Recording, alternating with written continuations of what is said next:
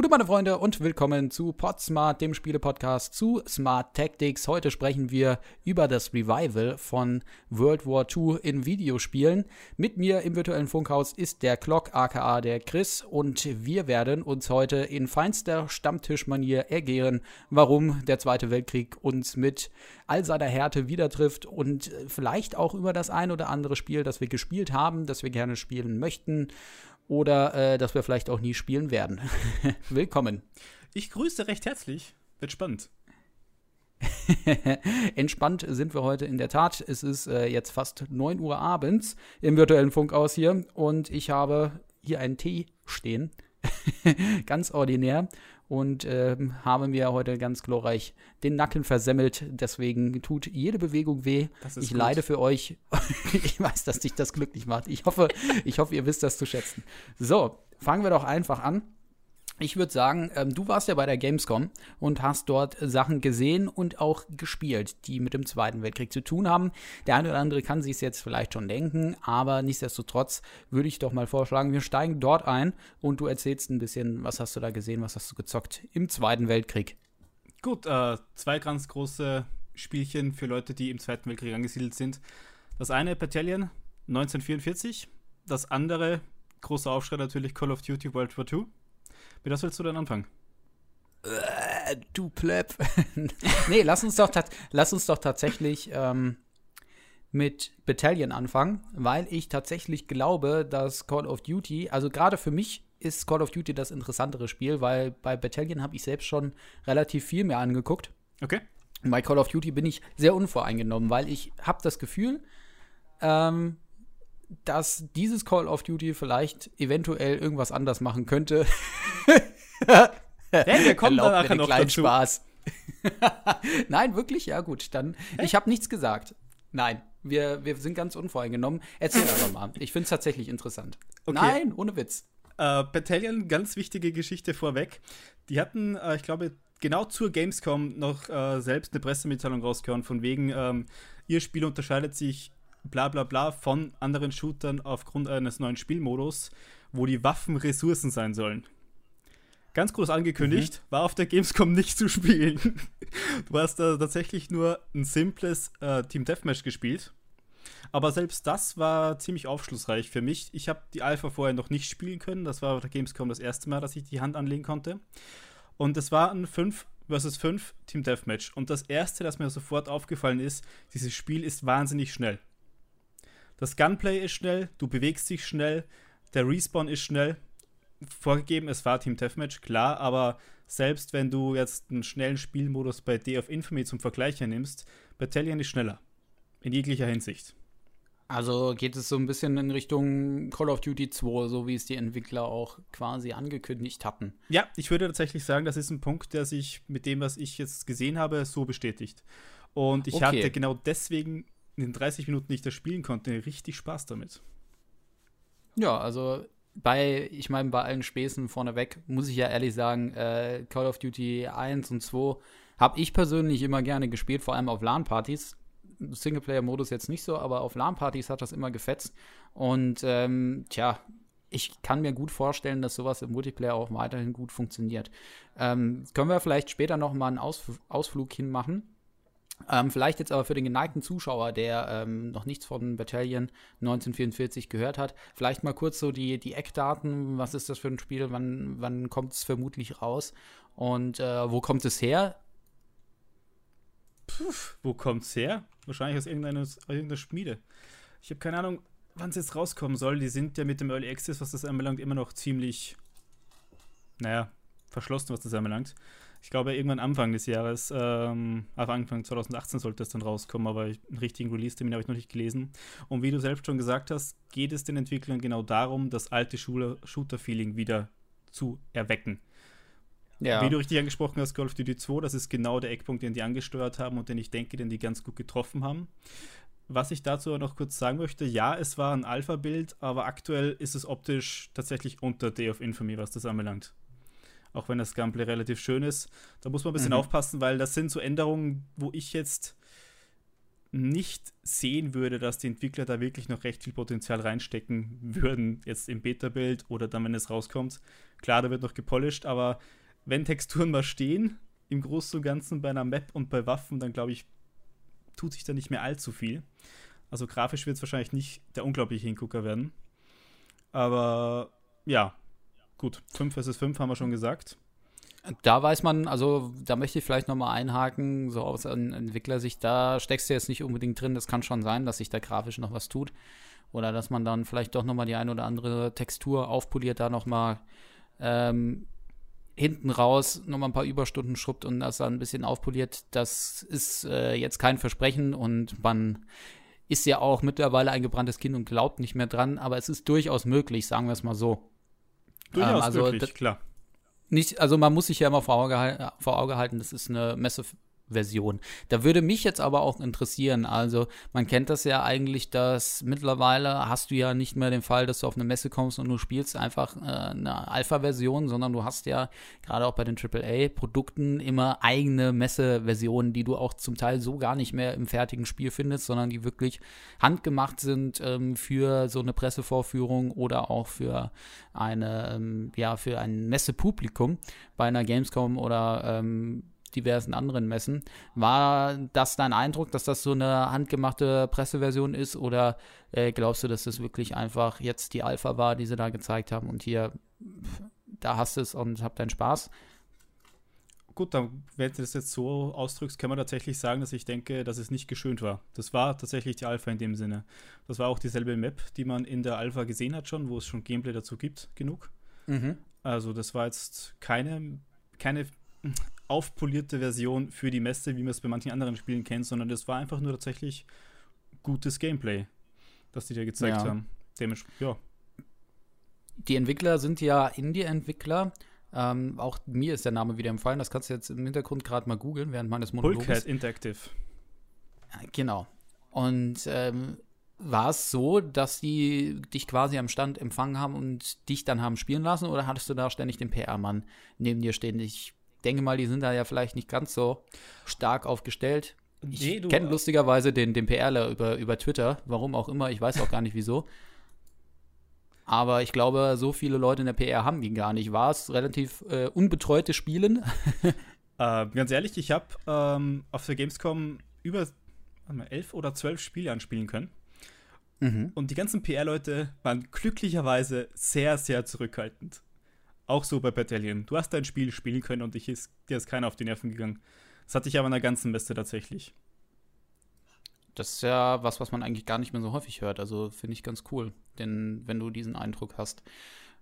Ja, und ähm, alles in allem, was würdest du konstatieren? Ist es was, wo du jetzt sagst, okay, ähm, hat Potenzial, könnte man sich vorstellen. Ähm, vielleicht an der Stelle ein bisschen vorgreifen in unserem Podcast und ähm, mal einen Vergleich ziehen zu Days of War. Ist das vielleicht, auch wenn es vielleicht ein bisschen ungerechtfertigt ist, aufgrund der unterschiedlichen Entwicklungsstadien, vielleicht auch unterschiedlicher Ressourcen. Aber es sind ja trotzdem zwei Produkte, die man ruhig mal vergleichen kann. Days of War, um das zu rekapitulieren, ist äh, quasi ein äh, Day of Defeat, Klon, meine Güte, Day of Defeat, Day of Infamy, Days of War. das wird echt der Podcast des Grauens, ich weiß es jetzt schon. ähm, auf jeden Fall ist Days of War ein Day of Defeat-Klon, in Anführungszeichen, oder was heißt, es ist ein Klon, es sind teilweise auch die gleichen Maps da drin verbaut. Und ähm, der hatte ja auch ein sehr schnelles Gunplay würde ich mal sagen, das natürlich mehr so in Richtung Day of Defeat und äh, Source geht. Also vielleicht auch so ein bisschen Counter-Strike ähnlich, weniger Call of Duty. Ähm, aber trotzdem noch ein relativ schnelles Gameplay. Da gab es ja auch einige Kritikpunkte. Dazu hatten wir ja auch ein Video hier auf dem Smart Tactics Kanal. Ähm, muss ich jetzt, glaube ich, nicht einzeln aufführen, aber du hast sie bestimmt noch einigermaßen im Kopf. Würdest du da irgendwo sagen, okay, äh, an dem und dem Punkt war jetzt äh, Battalion überlegen, hat mir mehr Spaß gemacht oder siehst du so gleich auf? Was ist da? Okay, mal ähm, vorweg, bevor, weg, bevor ich dazu eine Meinung sage, ich habe eine halbe Stunde gespielt und ich habe Days of War nur im Video gesehen. Aber was ich von Days of War. Ah, ich dachte jetzt gespielt. Verdammt, torpedier mich doch hier nicht. Hättest doch jetzt mal wenigstens nein, können. Nein, nein, er wird nicht gelogen. nein, aber ich habe, ich, ich bin ja, ich bin ja trotzdem ein sehr großer Freund von Zweiten Weltkrieg-Shootern und ich habe mir auch beim Days of War sehr viel dazu angesehen, als es rausgekommen ist in Early Access und ganz besonders Kritikpunkte, die dieses Spiel am Anfang in seiner ersten Phase hatte. Ich vergleiche jetzt mal Days of War in der ersten Anfangsphase, so wie es Battalion jetzt in seiner ersten Anfangsphase, auch wenn das ein paar Monate auseinander ist. Und Battalion steht um einiges besser da. Ganz ehrlich. Mhm. Weil die Bugs, die sich Days of War beim Release erlaubt hat, habe ich in Battalion in keinster Weise gesehen. Selber beim Gameplay nicht. Sowie, wenn ich mir Videos davon ansehe, das Gameplay und vor allem das Gunplay funktioniert ohne Probleme. Du axt nirgendwo an bei einer Map. Du hast keine Probleme mit den Waffen, du hast kein Problem mit dem Hitmarker. Das ganze Feeling, das ist, das ist rund. Das ist von Grund auf neu erbaut. Und da muss ich dann schon sagen, Days of War, als das rauskam, das sah um einiges schlampiger aus. Ich würde mhm. würd mein Geld auf Battalion setzen. Gut, jetzt hast du viel gelobt, Battalion. Also scheint auf jeden Fall, das können wir so zumindest mal konstatieren, ein interessantes Spiel zu sein. Also wer Zweite Weltkriegs-Shooter mag, sollte es eventuell mal auf dem Schirm haben. Ähm, aber jetzt sag doch mal, was hat dich genervt? Was war scheiße? Ey, ganz ehrlich. Zieh mal vom Leder. Wir sind wieder dabei. Ich muss ganz sagen, für die, für die Alpha sah es mau aus. Und da muss ich sagen, ja, man kann dann noch nachpolieren, ist klar. Aber es war okay. trotzdem einfach nur hm, das soll jetzt auch nicht allzu böse wirken, sondern es ist einfach nee, so, dass, das, ja dass, nicht. Also dass, das Detail fehlt. Und das sind einfach. Wenn ich jetzt, ja. wenn ich jetzt Entwickler wäre, Entschuldigung, dann ähm, stelle ich mir ja auch vor, oder dann überlege ich mir ja auch, was ist meine Zielgruppe und ähm, wo kann ich bei denen punkten. Und in meinen Augen ist das durchaus eine ältere Zielgruppe, die die sich rausgesucht haben. Ja, auf jeden Fall. Ähm, Leute, die wahrscheinlich auch früher Call of Duty 2 gespielt haben oder die ein ähnliches Erlebnis suchen. Zumindest aber Leute, die sehr viel Wert auf das Gunplay und aufs Movement legen. Mhm. Und ich denke mal, dass dort dann auch die meisten Ressourcen reingeflossen sind. Und ganz ehrlich, du brauchst dann auch nicht mehr. Das habe ich schon bei sehr vielen Spielen gesehen. Wenn das Gameplay stimmt, muss die Grafik nur zur Nutzung passen. Sie, muss, sie, sie darf dich nicht stören, sie muss aber nicht perfekt sein. Und ich denke, ja. da sind wir definitiv im Rahmen. Das ist aber was sehr Subjektives. Also es wird ja. sicherlich dann den einen oder anderen geben, gehe ich dann von aus, nach deiner Erzählung jetzt, ich habe es ja selbst nicht gesehen, der dann aber hingeht und sagt, boah, das sieht aber so unrund aus, so kann ich nicht spielen. Das, das Gameplay ist gut, aber es reißt mich immer so raus, äh, dass ich mir da diesen Pixelbrei angucken muss. Das geht gar nicht. Also das kann natürlich auch passieren. Aber ich glaube, jetzt wird es sehr spekulativ. Wir mhm. halten also fest, interessantes Spiel. Mal gucken, was wir mit der Grafik machen. Ähm, eine Frage habe ich persönlich noch, das ist mir ganz wichtig, gerade bei Zweiter Weltkriegsspielen, Sound. Das ist noch das Einzige, was ich gerne wissen möchte. Dann springen wir mal weiter. Okay. Ähm, habe ich jetzt nicht so drauf geachtet, dass ich da wirklich eine Antwort drauf geben könnte. Das Einzige, was ich dazu sagen kann, er war nicht drauf geachtet. Er war, er war so gut, dass er mich nicht gestört hat. Sorry, nee, habe ich nicht drauf geachtet. Wie?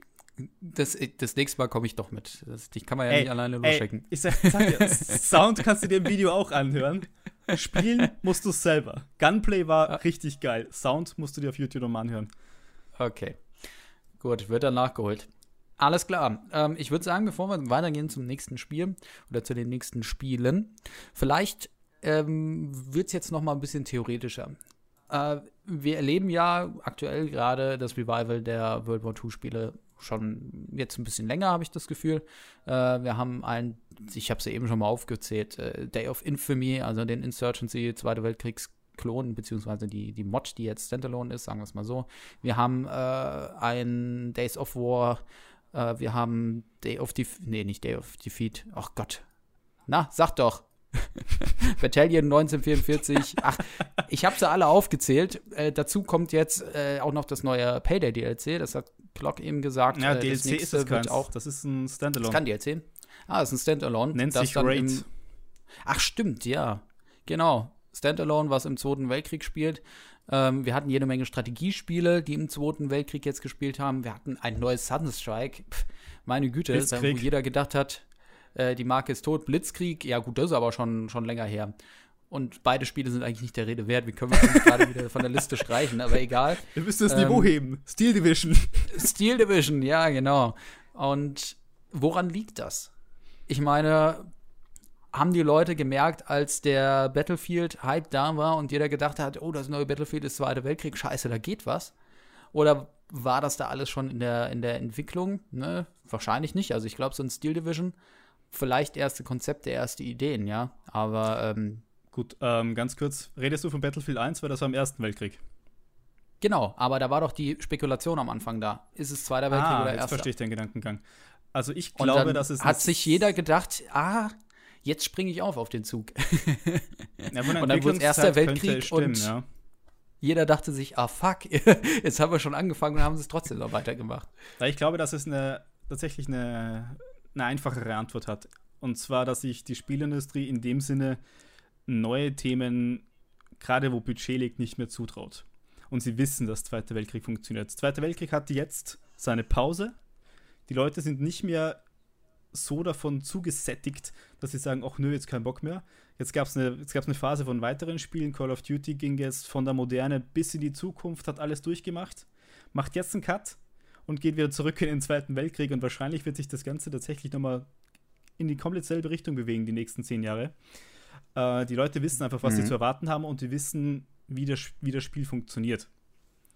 Wie, wie die ganzen Assets meinst aussehen also- haben, ja. Es ist eine, eine Sinuskurve.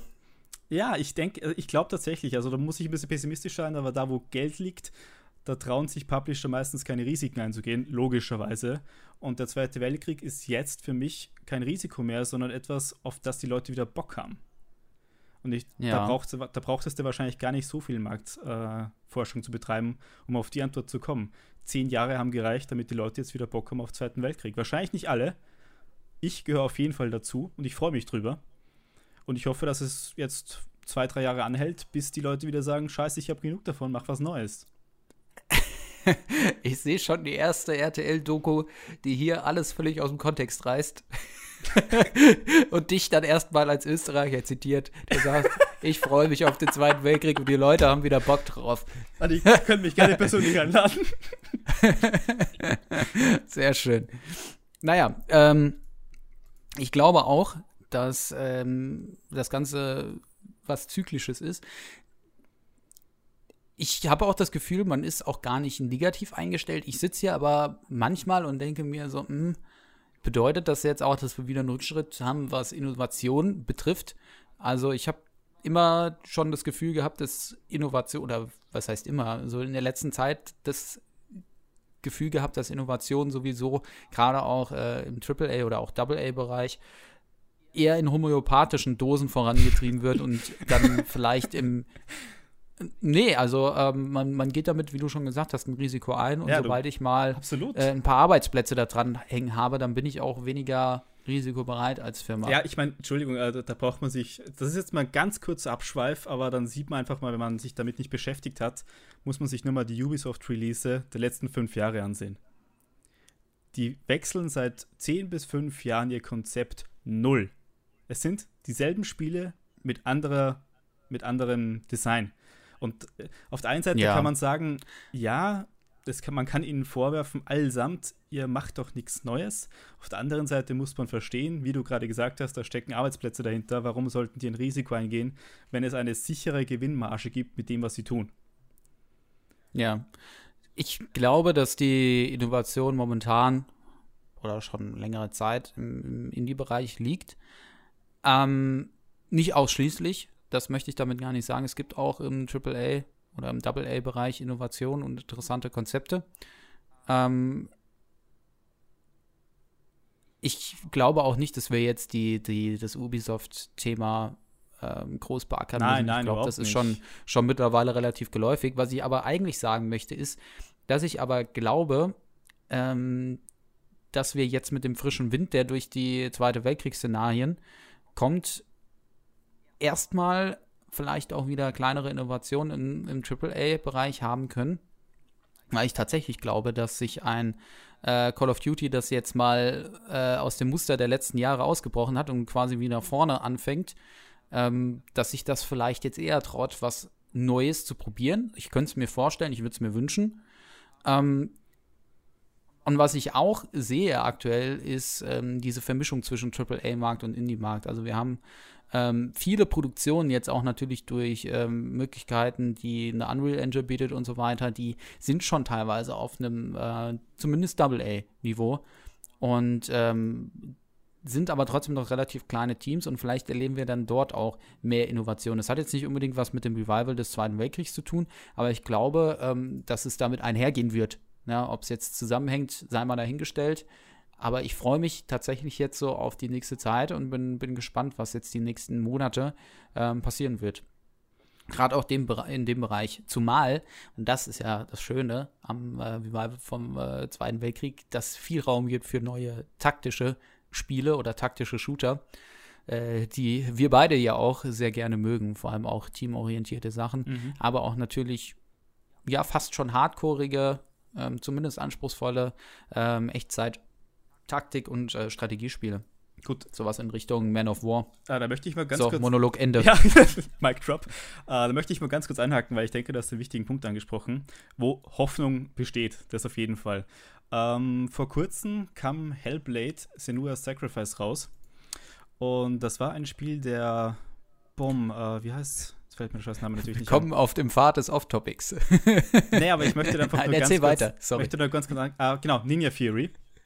Haben das Spiel rausgebracht. Ja. Ähm, und das ist ein 8 Stunden, 9 Stunden AAA-Titel von den Assets her, von dem, wie das Spiel gepolished ist. Aber komplett ohne Publisher rausgebracht worden. Sprich, Ninja Fury ist hingegangen, hat selbst das Geld zusammengekratzt, ohne Kickstarter oder Crowdfunding, selbst finanzieren lassen, selbst gepublished. Das Spiel war ein Riesenerfolg. Ist jetzt aktuell noch ein Riesenerfolg, kam Anfang August raus. Ich hoffe, dass viele, viele, viele mehr Entwickler genau denselben Weg gehen und die Publisher endlich mal links liegen lassen, weil ich denke, dass da die Bremse ist, was neue Ideen und Innovationen anbelangt. Ich einfach nur das mal kurz eingeworfen zu haben, Senua mhm. Sacrifice ist ein tolles Spiel geworden, wurde komplett ohne Publisher entwickelt. Und dann aber ja. ganz kurz, jetzt ohne eventuell, ich weiß nicht, wann du das ansprechen möchtest oder ob du das ansprechen möchtest, Foxhole. Gleich? Später. Ähm, erstmal, erstmal machen wir den inhaltlichen Rahmen zu Ende. ähm, ich glaube, das Thema Publisher, sind sie jetzt Innovationsbremsen oder nicht, das ist auch sehr interessant. Das können wir vielleicht nochmal in einer anderen Podcast-Episode aufmachen, weil ich glaube, da gibt es durchaus Diskussionsbedarf oder Potenzial, weil ich da teilweise auch anderer Meinung bin. Okay. Ähm, aber ich auch sehr stark darin glaube, dass äh, der Publisher als solcher durch äh, neue Distributionsmöglichkeiten wie im Steam ähm, einfach auch an Bedeutung verliert für, für Entwickler. Ja. Viele brauchen ihn nicht mehr als äh, Distributor, um, sondern hauptsächlich als Geldgeber. Und ähm, da natürlich können auch Innovationsbremsen äh, vorhanden sein, wenn es da wirklich nur darum geht, ich finanziere das Projekt und ich will am Ende halt mehr Geld raus haben, als ich reingesteckt habe. Ähm, ist auch vielleicht ein anderes Arbeiten als früher. Naja, äh, sei mal dahingestellt, da fehlen mir auch manchmal die Insights. Vielleicht kann man sich da ja auch mal jemanden einladen, der da richtig Ahnung von hat. Vielleicht ein Entwickler oder äh, jemand, der bei einem Publisher arbeitet. Eventuell kriegt man da ja mal jemanden dran. So, würde ich sagen, jetzt sprechen wir, nachdem wir äh, mal über die Thematik als solche gesprochen haben, was wir vielleicht hätten am Anfang tun sollen, aber naja, so ist das halt, äh, sprechen wir doch einfach mal über das nächste Spiel, das im, naja, nicht, eigentlich nicht im Zweiten Weltkrieg spielt, sondern im Pseudo-Zweiten Weltkrieg, aber uns beide ja sehr begeistert hat. Und bitte. Foxhole? Ja. Noch ganz kurz anwerfen. Call of Duty kurz davor oder danach? Angesprochen müssen wir es jetzt mal kurz, wo wir es geteasert haben. Äh, ich habe dir gerade überhaupt nicht zugehört. Perfekt! Ich meinte ganz kurz, willst du Call of Duty noch ganz kurz davor abhaken oder dann danach? Weil jetzt, wo wir es kurz angekündigt haben vorher, muss ich mal kurz drüber ah, sprechen. Ja, ja, ja, ja, sprich, sprich über Call of Duty. Ich bin ja auch interessiert. Wie gesagt, also haben wir schnell abgehakt. angeguckt. Haben wir schnell abgehakt. Hab, Aber Call of ehrlich? Duty fühlt sich immer noch so an wie Call of Duty. Äh, sag ich jetzt als jemand, der den letzten richtig äh, intensiv gespielt hat, äh, letzten Teil Modern Warfare 2 war.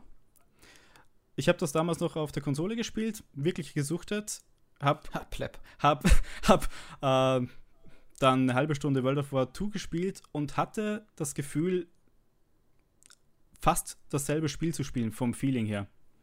Ähm, das ist also komplett abgeschnitten von diesem ganzen Zukunftszeug, von diesen schnellen äh, Dodge-Bewegungen, von den Boost, von, keine Ahnung, Railwaffen oder sonst irgendeinen Spaß. Einfach wieder mhm. runtergebrochen. Mhm. Natürlich Call of Duty, sprich Zweiter Weltkrieg, hat auch Visiere, was soll's. Aber das Gameplay ist wieder um eine ganze Spur langsamer. Immer noch rasend schnell gegenüber anderen Sachen, aber trotzdem runtergebrochen. Und äh, was mir positiv aufgefallen ist, ist, dass die Hitpoints auch anscheinend angepasst wurden. Sprich, eine M1 hast du schon mal eine gute Chance, dass du auch mit einem Schuss tatsächlich tötest, wenn du gut triffst. Und das fand Im ich. Singleplayer oder hast du Multiplayer? Das gespielt? war Multiplayer. Das war ein 6 gegen 6 ah, Match. Ich, okay. hat, ich hatte die Chance, ja, cool. einmal ähm, Team Deathmatch zu spielen und in der zweiten Runde dann den neuen Modus War, der etappenbasiert ist. Sprich, es gibt ein Angreiferteam, das verschiedene Objekte erfüllen muss einmal ein Objekt einnehmen, dann eine Brücke aufbauen, dann Dinge sprengen und dann zum Ende des HUs kommen vom Gegnerteam und dort irgendwas machen. Mhm. Sprich auf Etappen aufgeteilt. Ähm, der Modus hört sich auch sehr taktisch an, ist aber wiederum im Fast Forward gespielt. Also von einer mhm. Etappe auf die andere können schon mal nur fünf Minuten vergehen und du rushst die Gegner einfach durch. Und das Spiel dauert auch maximal, glaube ich, nur 15 Minuten, so eine Runde. Sprich, ja. es nimmt sich taktische Elemente, macht die um einige schneller. Ähm, das passt aber trotzdem ganz gut zusammen, weil das Gunplay im Zweiten Weltkrieg auch eine Spur langsamer ist. Ich finde das tatsächlich eine interessante Mischung. Das ist nichts Neues und Weltbewegendes, aber es hat Spaß gemacht. Das finde ich jetzt ganz interessant, weil es ist ja. wieder mal Call of Duty-Teil, den ich mir ansehe und sagen könnte, ja, den könnte ich tatsächlich am Abend spielen, ohne mir andauernd, äh, keine Ahnung, ohne dieses Hyper über drüber, dass sie die letzten Teile hatten. Ja. Naja, also ähm, wie gesagt, ich hatte ja dieses Bauchgefühl, dass es eventuell mal ein bisschen was anderes sein könnte als der Brei der letzten Jahre.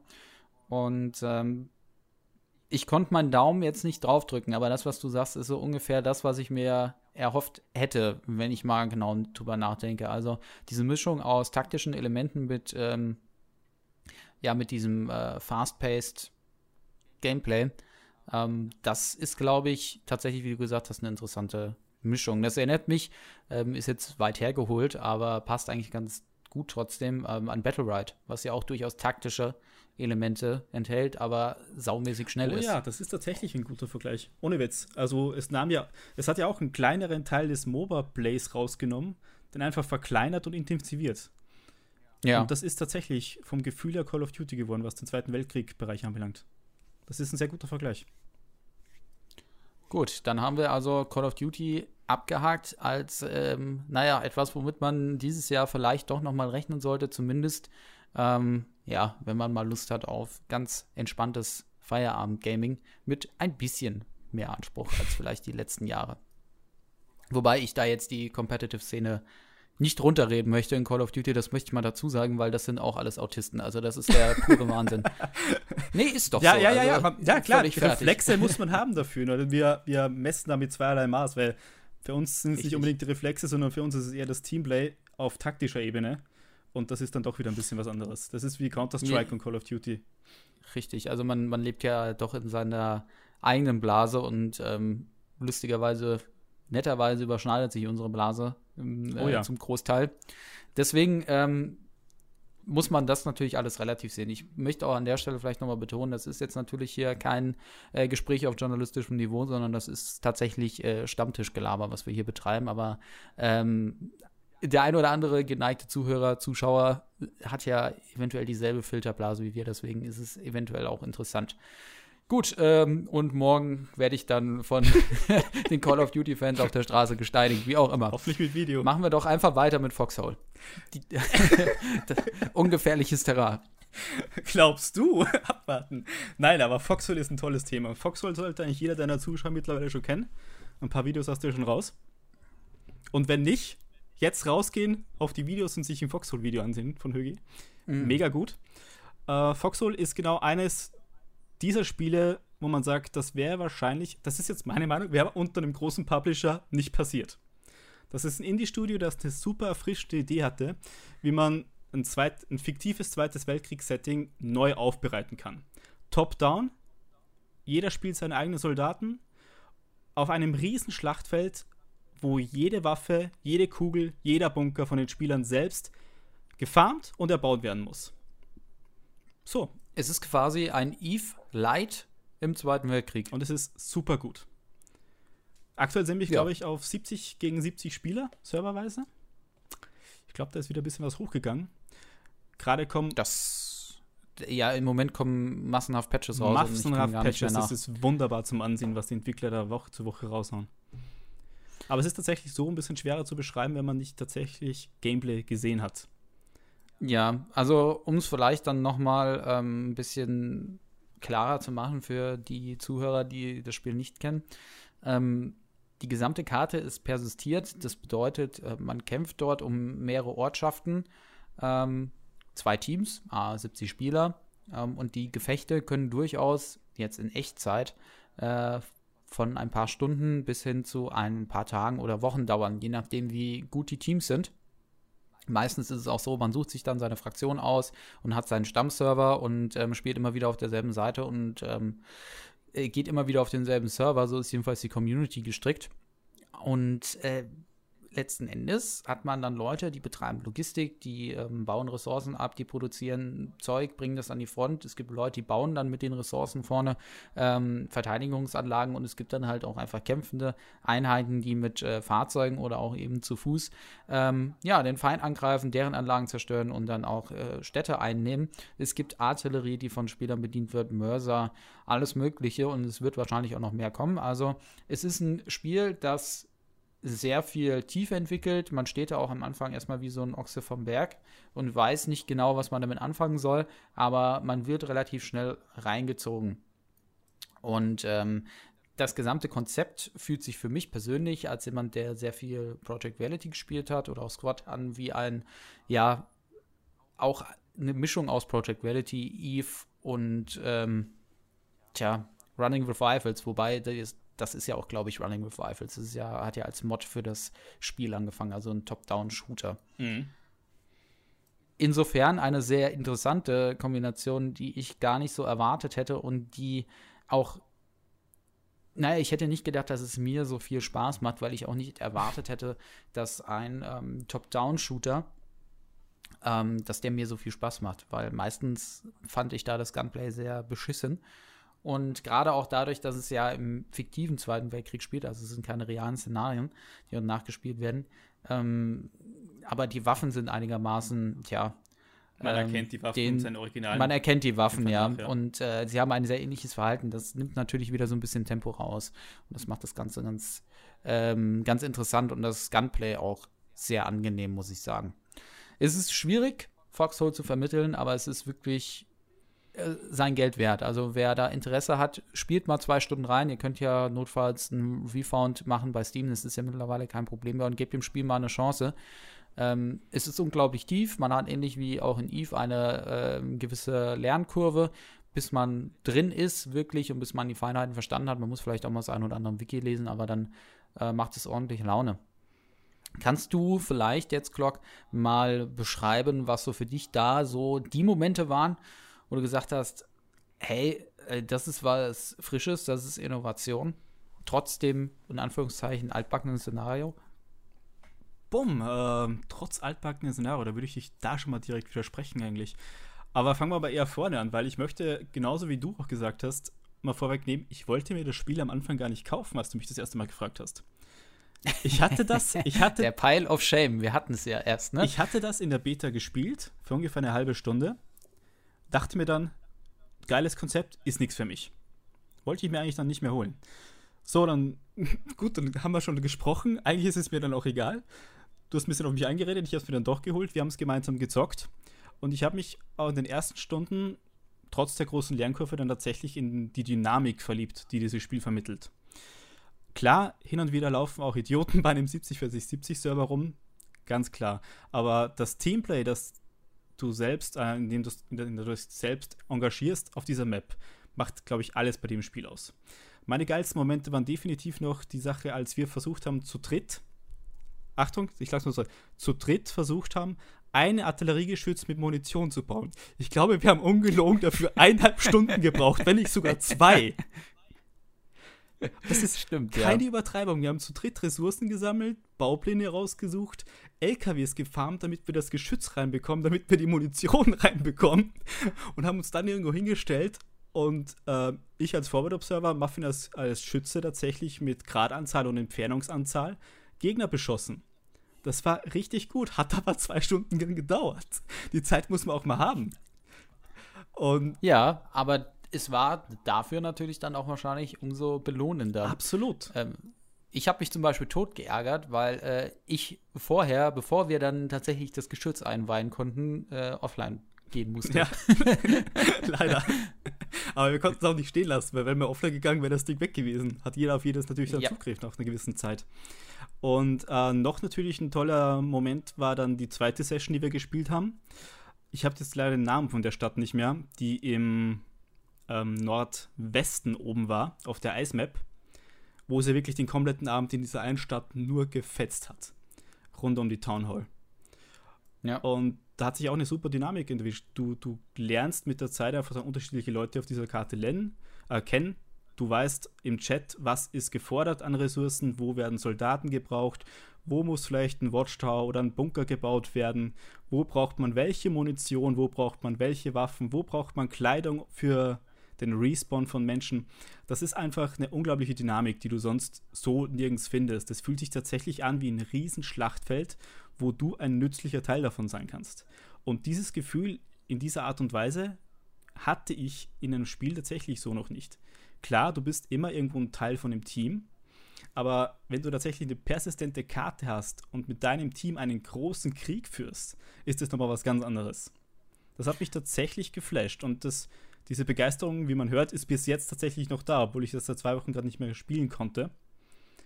Aber das ist was ganz Eigenes, dass die das so jetzt aufgebaut haben. Ich würde vielleicht sogar eher sagen, für mich war die Innovation, um da nochmal einen Daumen drauf zu legen, ähm, eher, also nicht dieses, ich bin ein Teil des Teams, sondern dieses, ich bin ein kleines Rädchen in dem großen Getriebe dieser Maschinerie, die da die äh, Front nach vorne treibt oder eben auch nach hinten, je nachdem. Das war für mich eher so das, das Innovative und das ist für mich auch nicht mehr Innovation in der homöopathischen Dosis, sondern auch diese gewagte Kombination der Genres. Das war schon etwas, das hätte jetzt auch komplett in die Hose gehen können. Das kann auch immer noch tatsächlich in die Hose gehen. Also müssen Richtig, wir mal schauen. Ja. Aber aktuell, kann auch schnell wieder tot sein, ja. Aktuell gibt es eine große, lebendige Community und ich hoffe, die bleibt jetzt auch so, wenn die jetzt mit den Updates so dranbleiben in der Geschwindigkeit. Jetzt fangen die gerade an mit amphibischen Dingen, mit Landungsbooten, mit Transporten für Panzer über Wasser. Also da kommen ganz andere Möglichkeiten, die die einfach so mit einem kleinen Update nebenbei eröffnen. Yay, die 5 Millionste DIDA-Emission. Hey, also meine DIDA-Emission, also das ist ja das Schöne, wir waren ja bis jetzt nur auf öffentlichen Servern kurze Zeit drauf und es hat sich hier und da mal ein epischer Moment ergeben. Aber es gibt ja tatsächlich Aufnahmen oder einfach nur Screenshots, wo sich schon über Tage lang dieselben Leute bekriegen, die sich auch schon etwas eingespielt haben und wo dann auch wirklich mal 50 oder 60 Leute eine Stellung angreifen. Und das sieht einfach mega episch aus. Und da bist du als Soldat auch scheißegal, wenn du drauf gehst, wie du gesagt hast, dieses kleine Rad. Aber du bist, du bist scheißegal und trotzdem Teil davon. Es ist einfach ein geiles Gefühl. Ja. Also es ist äh, ganz interessant, was das Spiel mit dir macht, ja. Und ich, vielleicht liegt es auch daran, dass ähm, du, ich sag mal, weniger Trolle triffst als sonst, weil ähm, du da so reingezogen bist. Ich weiß es nicht. Ist äh, wahrscheinlich ähnlich wie beim echten Militär. Kann man sich jetzt drüber streiten, ob das gut oder schlecht ist.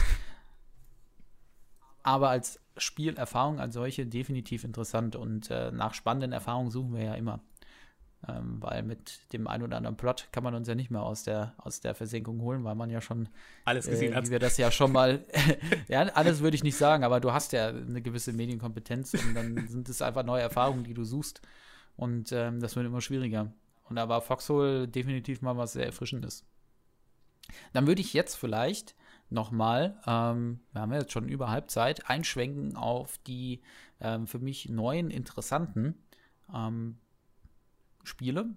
die demnächst kommen werden. Und zwar, oder was heißt demnächst? Ich weiß es gar nicht genau, wann sie anstehen. Es wird jetzt auch wieder ein bisschen spekulativ. Ich äh, versuche äh, nicht auf dem Hype-Train zu sitzen und auch das Ganze möglichst nüchtern zu betrachten. Ähm, aber ich merke vor, vorneweg schon mal an, äh, genaue Belege gibt es für das alles nicht und es kann sich natürlich alles ändern. Ähm, das sind teilweise so die Informationen, die man in diversen Discords dann aufschnappt von, von Entwicklern oder äh, von Community-Mitgliedern. Wie auch immer, wovon ich rede, ist einmal Postscriptum und einmal Hell Let Loose. Postscriptum ist ein ähm, Spiel, auch im Zweiten Weltkrieg, logischerweise, äh, auf der Squad-Basis. Das bedeutet auf Unreal 4 Engine und ähm, benutzt eben das Framework, das Squad zur Verfügung stellt. Also wer das nicht mitbekommen hat, Offworld Industries, die Squad entwickeln, ähm, bauen sich quasi ein ähm, oder bauen ihr Spiel Squad als Framework aus, sodass sie das eben gesondert nochmal vertreiben können und dass darauf basierend dann diverse Ableger ähm, entstehen können, die jetzt nicht von den Entwicklern selbst kommen, sondern von ähm, separaten äh, Entwicklerteams, die dann eben einen gewissen Abschlag wahrscheinlich an Offword zahlen. Ich denke nicht, dass es ein äh, initialer Kaufpreis geben wird, sondern das wird wahrscheinlich ein ähm, gewisser Anteil an den äh, Verkäufen sein. Ja, und äh, die bauen dann eben auf dieser Basis auf und auf dieser Basis baut eben Postscriptum auf. Und die haben auch ein paar interessante Konzepte. Und dem gegenüber steht dann Hell Let Loose auf der Unreal 4 Engine auch, ähm, die ebenfalls ein Zweite Weltkriegsspiel machen. Und beide Spiele kommen so ein bisschen aus dieser Project Reality Squad-Richtung. Äh, das bedeutet, wer diese Spiele mag, sollte ein Auge auf beide haben, in meinen Augen. Ähm, ich bin mal gespannt, welche sich dann behaupten wird. Ich habe fast das Gefühl, die Community ist nicht groß genug für beide. Diese Stadt ist nicht groß genug für uns zwei. Äh, kann ich mich aber auch täuschen. Es kann auch sein, dass Let Loose am Ende ganz anders sein wird als Postscriptum oder umgekehrt. Ähm, aber man darf gespannt sein. Was ich bei Postscriptum ganz interessant fand, war die Idee, einen Spielmodus zu bringen, ähm, der so ein bisschen sandboxig ist. Das heißt, dass man sich quasi auf so einem PvP-Server, ähm, dass da ich weiß jetzt nicht, ob es jetzt ein Game Master war oder ähm, ein Admin einfach, dass man da aber dynamisch Missionsziele generieren kann und darum wird dann eben gekämpft. Ja, dass man dann einfach sagt, okay, jetzt kämpfen wir mal um die Stadt oder äh, jetzt ähm, bauen wir hier eine Basis und müssen die verteidigen. Man kann in beiden Spielen oder soll in beiden Spielen auch Logistik betreiben können. Muss ich dazu sagen. Ähm, das klingt aber sehr interessant und auch da wieder natürlich so ein gewisser äh, Innovationsgrad, dadurch, dass es ähm, Indie-Games sind. Bei Hell at Loose kann ich schon mal sagen, haben die Entwickler angekündigt im äh, Discord, dass sie On-Map-Artillerie haben, die von Spielern bedient wird. Sowas finde ich ja immer total geil, weil ich das gerade auch in Squad oder Project Reality immer cool finde, dass es auch Rollen gibt auf dem Schlachtfeld, jetzt auch wie in Foxhole, aber nicht ganz so extrem, ähm, die nicht im aktiven Kampf geschehen sind und ähm, vielleicht dann eher unterstützen durch Logistik, durch Versorgungsfahrten, Transport ähm, oder eben auch durch äh, indirektes Feuer als äh, Artillerist. Das ähm, finde ich ist ein interessantes Konzept, weil, sagen wir mal ehrlich, manchmal habe ich keine Lust auf die, auf die Hektik, aber ich habe trotzdem irgendwie Bock auf Squad und dann denke ich mir, oh ja gut, dann kann ich auch einfach mal eine Runde LKW fahren und dann kutschiere ich irgendwelche Leute durch die Gegend. Kommt selten vor, aber manchmal ist das ganz erfrischend, muss ich sagen. Ja, dann kann man Wie stehst du dazu? Postscriptum schon mal ähm, dir angeguckt, ein paar Videos. Die Videos, die Devblogs sind ja immer relativ interessant, wie ich finde. Es sieht schon mal ganz nett aus. Ich habe es leider noch nicht spielen können. Ich habe damals die ähm, Alpha oder Beta, was auch immer es war, verpasst und äh, muss mich dann demnächst mal drum kümmern, dass ich da auch mal Hand anlegen darf. Und äh, bei Hell at Loose konnte man ja noch nicht spielen. Deswegen bei Hell at Loose, ich möchte da gar nicht so viel sagen. Äh, ich glaube, die Jungs haben coole Ideen. Ist ein kleines Team aber solange ich da noch kein Gameplay-Material gesehen oder auch selbst gespielt habe, weiß ich noch nicht genau, wie ich es bewerten soll. Die Screenshots sehen extrem sexy aus. Ähm, coole, gute Texturen, schöne Modelle, aber wie es dann wirklich in-game aussieht, äh, schauen wir mal. Darf ich? Ja, jetzt. Monolog Direkt nochmal Monolog, Monolog gestartet Ende. nach der Frage. Sehr schön. Ja, ach scheiße. Alles gut. Äh, nee, aber was mir tatsächlich gerade auffällt, äh, ich mir beide tatsächlich nochmal kurz angelesen. Ich bin ja nicht so aus der Squad-Schiene, was das anbelangt. Das, was du jetzt gerade erzählt hast, erinnert mich tatsächlich mehr an meine Arma-Mission, aber es kommt auf dasselbe raus. So nach dem Motto, bist auch Logistik, du machst auch etwas nicht im Kampf geschehen. Jetzt sehe ich mir diese beiden Seiten an und wenn du mir nicht sagen würdest, welches welches ist, könnte man die jedes Mal wieder verwechseln. 100 Player per Game, 50 per Team, fast selbe Kartengrößen, fast selben Waffen, die sie vorweisen. Was ist denn da los? Die grasen sich doch hundertprozentig gegenseitig die Spiele ab. Eieieiei. Eine, eine Zeit lang äh, war da relativ wenig los. Da gab es Project Reality und sonst war der Raum zwischen Arma und äh, Battlefield leer. Mhm.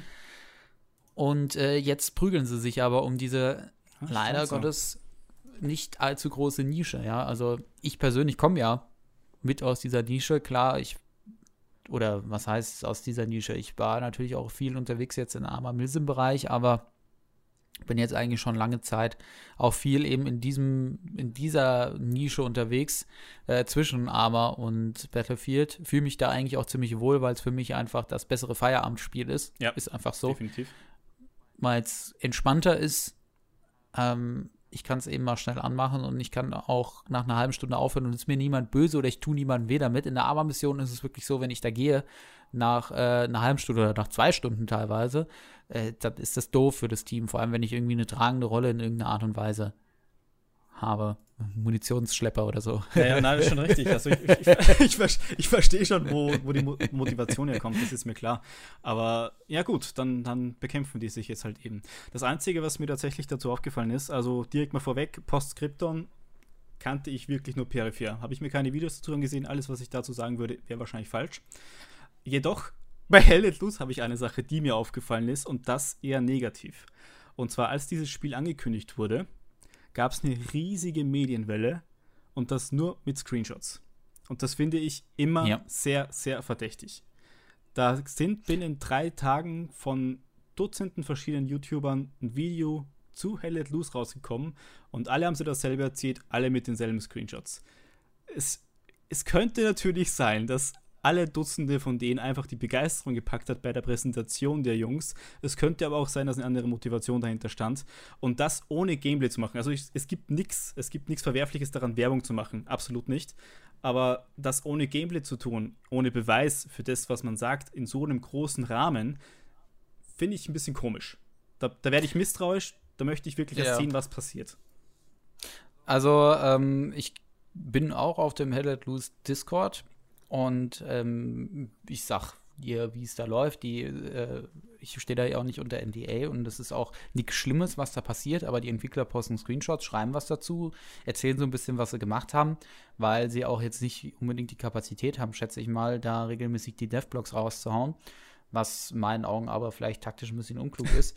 Aber ähm, die YouTuber oder Influencer, die dort vor Ort sind, ähm, die sind teilweise persönlich tatsächlich sehr involviert. Bedeutet, sie, sie freuen sich auf das Spiel und ähm, kommen wie auch wir aus dieser Nische. Die meisten sind dann auch äh, nicht ganz so groß und sehen da auch die Chance für sich selbst, natürlich relativ früh irgendwo dran zu sein. Für viele ist es vielleicht auch das erste Mal, dass sie so nah an, an einem Entwickler dran sind oder an einem Spiel. Und da frühzeitig eben vor anderen Leuten gewisse News zu bringen, welche Qualität die News haben, ist äh, sei mal dahingestellt, das ist ja generell das Problem mit News. Das heißt, ist ja auch in der Spieleberichterstattung äh, auch nicht viel besser. Da schreibt der eine beim anderen ab und äh, Hauptsache es ist schnell draußen. Ähm, dass die jetzt aber da hingehen und die Leute für bezahlen, ich glaube, dafür haben sie noch nicht mal die Ressourcen, weil das kostet ja auch schon Schweinegeld. Aber ähm, dass die Leute da nicht ganz unvoreingenommen rangehen oder auch mit einem gewissen Hintergrund äh, ihre Reichweite zu steigern, ähm, Gerade vielleicht, weil sie auch neu sind.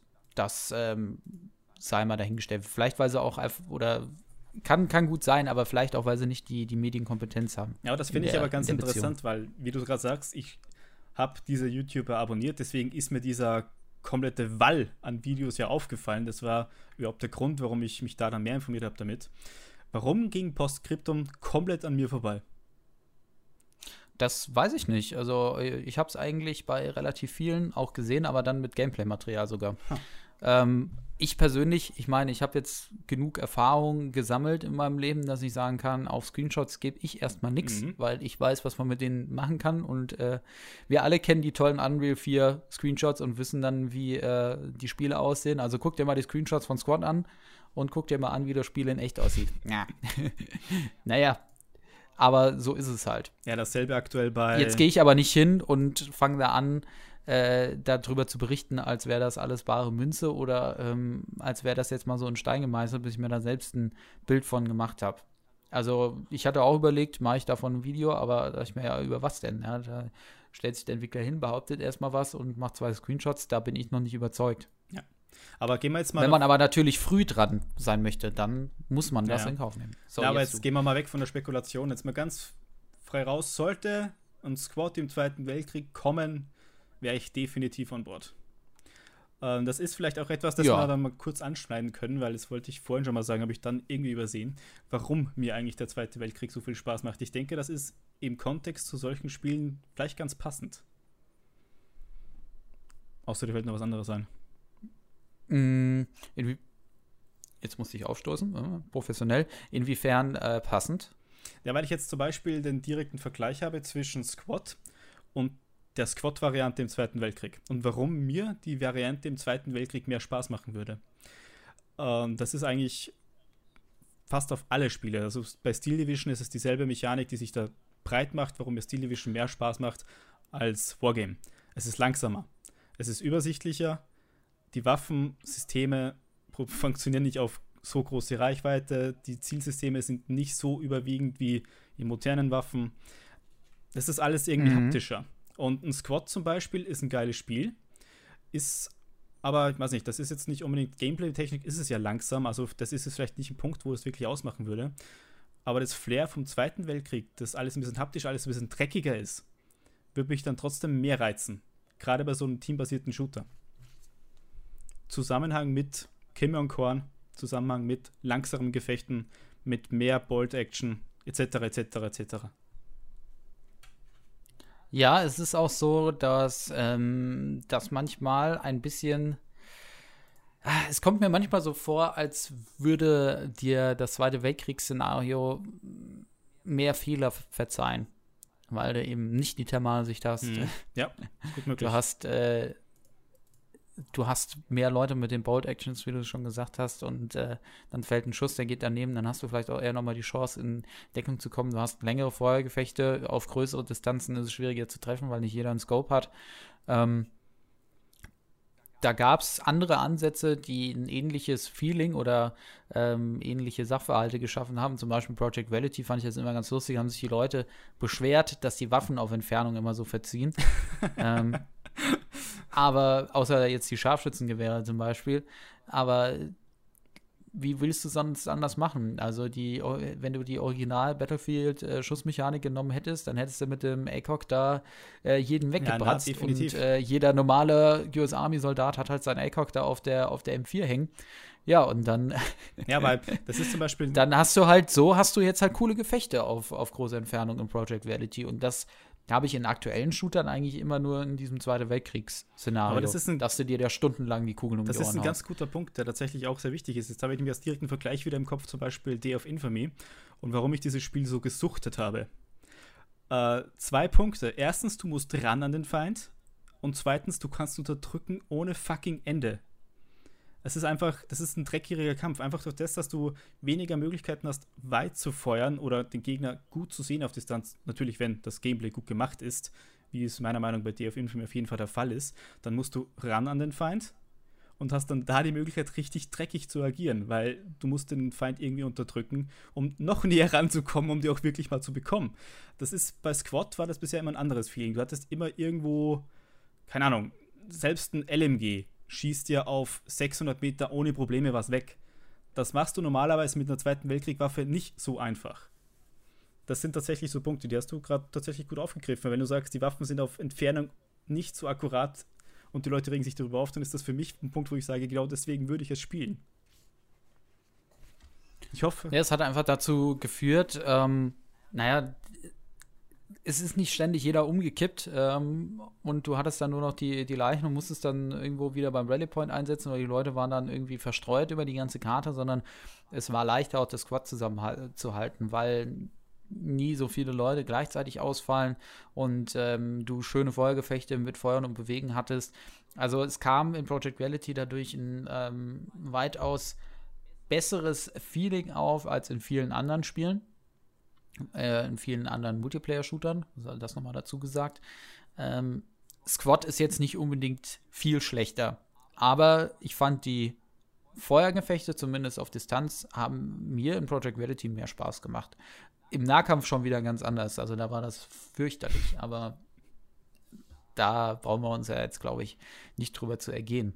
Ähm, um jetzt vielleicht langsam den Sack zuzumachen. Zweite Weltkriegsspieler, nenne eins. Auf was freust du dich? Ja, gut, ähm, bam, bam, bam, bam. Ich hoffe, dass Battalion richtig gut wird. Ich habe da Hoffnung drin, dass es die schnellere Version von DF Infamy wird. Okay. Äh, ich kann jetzt nicht dasselbe nehmen wie du, das wäre langweilig. Ähm, deswegen sage ich jetzt einfach mal Postscriptum. Ich würde mich auch so auf at Loose freuen. Aber wie gesagt, ich bin da noch ein bisschen vorsichtig. Ich glaube, dass die Jungs schon was drauf haben. Ähm, aber wir müssen mal abwarten, ob sie das schaffen, was sie sich vornehmen. Das ist halt immer, immer die Frage. Es ist ja nicht die Frage von, äh, sind die theoretisch dazu in der Lage, es umzusetzen ähm, und geistig dazu in der Lage, sowas umzusetzen oder äh, habe ich die Ressourcen, die Zeit und so weiter und die Ausdauer, das zu machen. Das ist immer eine große Frage bei solchen Projekten.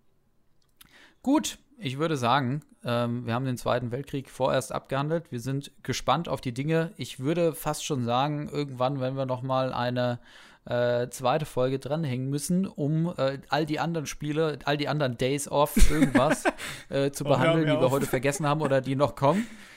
Äh, beziehungsweise ähm, vielleicht auch nochmal, um ein Fazit zu spielen, ja, äh, Fazit zu ziehen zu den Spielen, die wir dann auch gespielt haben. Äh, ob das neue Call of Duty jetzt wirklich wieder nur Einheitsbrei war oder ob es vielleicht doch was anders gemacht hat, wie äh, Battalion war und äh, ob Postscriptum wirklich besser geworden ist als Hell Let Loose. Wir werden es erleben. Mal, Bis dahin. Ähm, ja? Darf ich mir noch eine Frage an die Zuschauerschaft erlauben? Nein. Gut. Erzähl. nee, mich würde tatsächlich nur kurz interessieren, äh, welche Sparte von Spielen die Leute bevorzugen. Zweiter Weltkrieg oder danach? Das wäre einfach nur eine ganz einfache Frage. Vielleicht könnt ihr euch mal kurz Zeit nehmen und schon mal kurz reinschreiben. Vielleicht auch mit kurz wieso. Gefällt euch alles Zweiter Weltkrieg oder vor mehr oder alles danach mit moderneren Waffen mehr? Und ja, vielleicht ein kleines Wieso. Würde mich tatsächlich interessieren, was dabei rauskommt. Und äh, dann sehen wir auch natürlich, wer bis zum Ende gehört hat, ganz brav. Hey, stimmt. ja, äh, okay, dann würde ich sagen, schmeißen wir die Leute jetzt langsam raus. Ähm, das war der äh, Podsmart Podcast, Episode, ich glaube, drei. Ja, ja drei, drei ist richtig. Und ihr findet den Podcast auch auf Soundcloud. Link gibt es in der Beschreibung. Ähm, wenn euch das lieber ist, da gibt es ja dann auch einen entsprechenden RSS-Feed. Den RSS-Feed findet ihr auch auf unserer Homepage smart-tactics.de. Ja, und damit würde ich sagen, auf Wiedersehen. Ach nein, Moment, eine Sache habe ich vergessen. Wenn ihr mit uns diskutieren wollt und mit uns sprechen wollt, dann könnt ihr natürlich auch jederzeit auf unseren Discord kommen. Auch der Link dazu ist in der Beschreibung bzw. in den Show Notes hier auf Soundcloud. So, jetzt war es das aber. Wegtreten. Tschüss. Wiedersehen. Gute.